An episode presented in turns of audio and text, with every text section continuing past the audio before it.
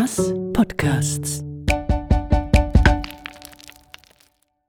Als wir vor ein paar Jahren haben angefangen zu realisieren, dass ein Berner Münsterchor-Gewölbe ein riesiges mittelalterliches Kunstwerk mehr oder weniger im Originalzustand ist, haben wir müssen über die Bedeutung von dem Münster in Europa, in der Welt nachdenken. Wie kann man überhaupt das Münster einordnen in dem, was da zu Europa herumsteht? Und vielleicht, wer sie überhaupt die Leute gewesen, die, die Kunstwerke gemacht haben? Die Frage ist äh, zuerst, was sind das für Leute die diesen Auftrag gegeben haben? Es braucht ja jemanden, der den Willen hat, so etwas zu machen und jemand, der Peter Pfister auch gesagt hat, wir wollen nicht einfach äh, Rippengewölbe, wie das üblich ist, sondern wir wollen an jeder, äh, jeder Rippenkreuzung wollen wir eine, eine Figur.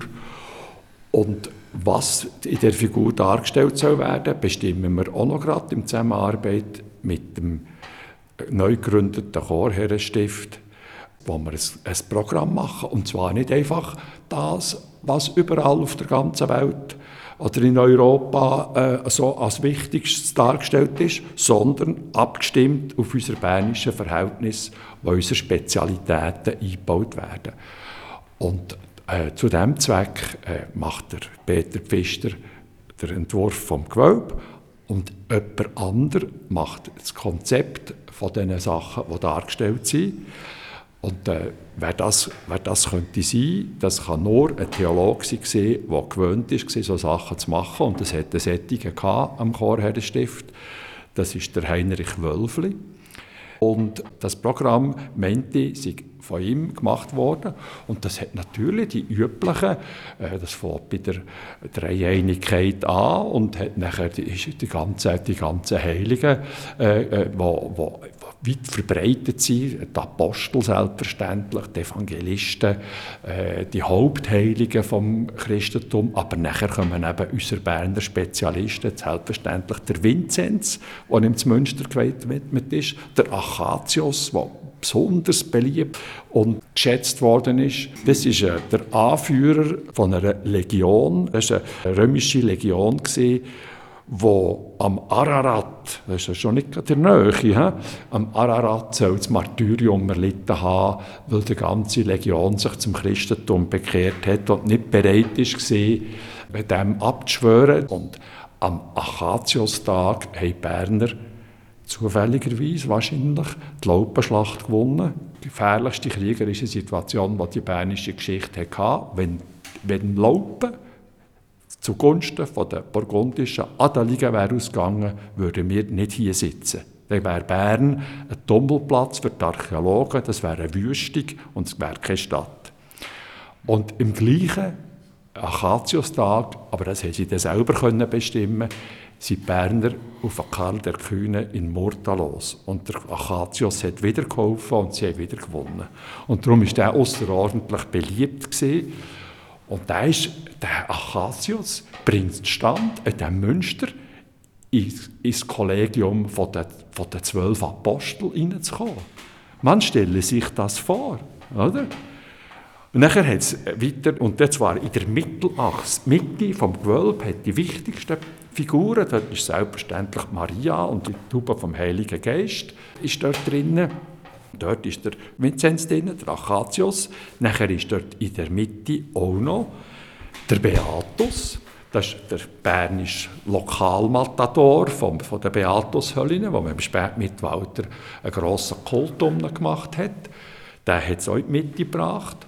Nachher ist drin der Himerius von Saint-Imier, der Heilige von Saint-Imier. Da hat man noch politische Absichten gehabt. Ähm, äh, ein Bischof von Basel eins auszwischen, da ist ein grosser Hegemoniestreit zwischen Bern und, und dem Bischof von Basel als Landesherr, nicht als geistlicher Herr gewesen. Da sieht man, es ist eben nicht einfach Theologie, sondern Tagespolitik spielt rein und, und die lokalen wichtigen Heiligen, die ihm wichtig sind, äh, kommen, dort, kommen dort drinnen vor. Das ist äh, äh, das, das Zusammenstellen, das ist das Programmatische. Und jetzt das Künstlerische. Das sind 86 Büsten Und die Büsten sind ja erstaunlich, wenn man unten schaut, hat man das Gefühl, das ist voll plastisch, das sind die Statuen. Und wenn man oben ist, sind die 20 cm hoch. Die sind gar nicht tief. Das ist so gut gemacht, weil jede von diesen Figuren ist freigestellt. Die hat also keinen Rahmen. Da haben die Schlosssteine Rahmen. Die Figuren haben keinen Rahmen, sondern liegen direkt vor der Gewölbkappe und wirken dadurch wie vollständige Plastiken. Das ist also ein künstlerischer Trick, den die da angewendet haben, der außerordentlich wirkungsvoll ist. Es war wirklich eine ganz hervorragende lokale Werkstatt, gewesen, aber die hat nicht beliebig Leute gehabt. Also man hat innerhalb relativ kurzer Zeit, zwei, drei Jahre, die Sache haben und hat damit äh, nach Bildhauer geschrauen. Und die sind halt von verschiedenen Seiten gekommen und ich bin auch überzeugt, dass auch weniger begabte Leute in der äh, Bauhütte, die vielleicht nicht so Bildhauerarbeiten gemacht haben bis jetzt, sondern vielleicht mehr Steinmetze waren, dass die auch zum Zug sind.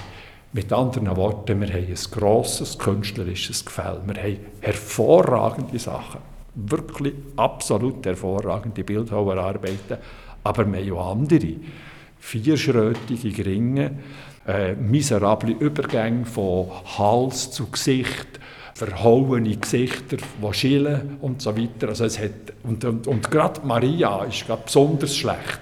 Das irgendwo hat mich das, äh, ja, wir können sagen, das ist fast protoreformatorisch, aber auch nicht. Das ist auch ein Zufall. Aber die Maria ist wirklich ein, ein Deutsche. Das ist wirklich nichts Schönes. Und daneben hat es fantastisches Zeug. Also mit anderen Worten, wir hat einfach wollen, das muss jetzt fertig werden. Wir wollen jetzt das fertig haben, oder?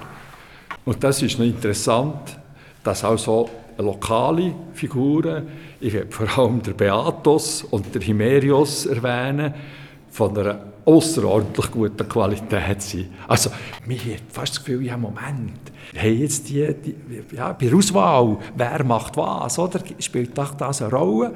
Und hat mir jetzt die Lokalen denen, denen gegeben und die Allerweltsfiguren, die wahrscheinlich in dem Münster schon 25 Marienfiguren hatten, irgend auf welchen Altar, oder? Sicher am, am Hauptportal, wo jetzt die Justitia ist, ist, ist eine Maria gesehen.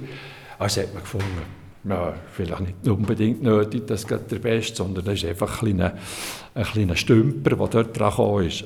Das wissen wir nicht, das sind reine Spekulationen. Und die Leistung hier ist, dass man alle kann erkennen kann, was sie sind. Jeder ist gleich gross dargestellt. Jeder, es gibt nicht einfach, den, nachher erfüllt man einfach, oder? Nein, es ist jeder erkennbar. Das Programm geht von A bis Z durch und ich habe euch ja geschildert, es ist eben allgemein und bernisch. Und, und das ist die, eigentlich die ganz tolle Leistung vom Entwurf, der da gemacht worden ist.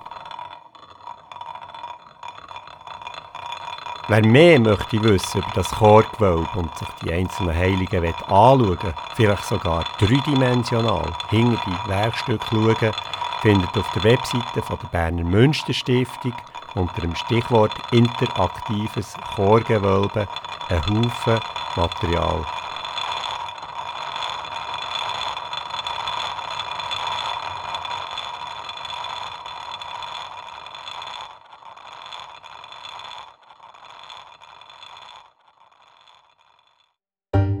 Sie hörten Sandsteinreich Bern, Sisyphus am Münsterberg. Redaktion und Produktion Pierre Kocher und Rudi Helfer. Fachliche Begleitung und Moderation Christoph Schleppi. Musik Maru Rieben. Sandsteinreich Bern ist Teil von Omas Podcasts.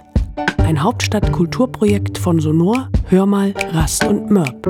Weitere Podcasts und Informationen auf omas.ch.